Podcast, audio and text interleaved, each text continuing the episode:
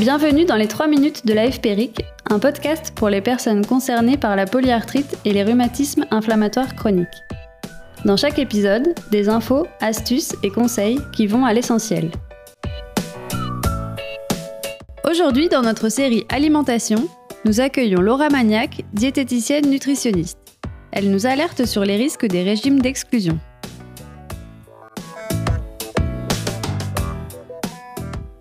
Si vous souffrez d'un rhumatisme inflammatoire chronique, vous avez peut-être tenté d'entreprendre un régime spécifique pour voir si cela pouvait influencer l'activité de votre maladie. Dans tous les cas, attention aux régimes d'exclusion, comme les régimes sans produits laitiers, sans gluten, sans viande ou les régimes de type signalé.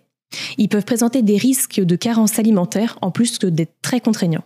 Avant d'essayer de tels régimes, il est primordial d'écouter et de connaître votre corps. Si vous avez des doutes vis-à-vis d'un aliment ou d'une catégorie d'aliments, vous pouvez l'exclure pendant une semaine et le réintroduire progressivement. Ce test vous permettra de connaître votre propre tolérance pour un aliment choisi. Peut-être que vous êtes concerné par une allergie alimentaire ou une intolérance. Si vous êtes allergique, la tolérance est de zéro. Mais si vous êtes intolérant, vous pouvez accepter une petite quantité de l'aliment en question.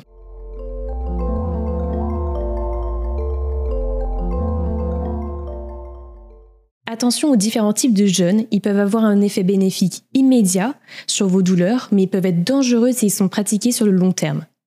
Ils peuvent apporter des carences alimentaires et une baisse d'énergie. Si vous voulez essayer, privilégiez le jeûne intermittent d'une durée de 16 heures, en supprimant le petit déjeuner du lendemain, mais en faisant une collation dans l'après-midi pour conserver vos trois repas par jour.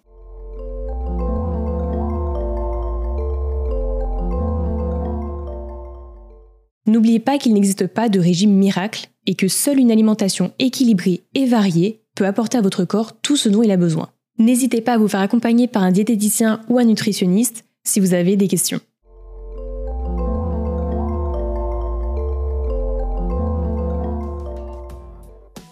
Merci Laura Magnac pour ces recommandations. Pour en savoir plus, rendez-vous dans le descriptif de l'épisode. Ça vous a plu? N'hésitez pas à vous abonner, liker et partager nos émissions.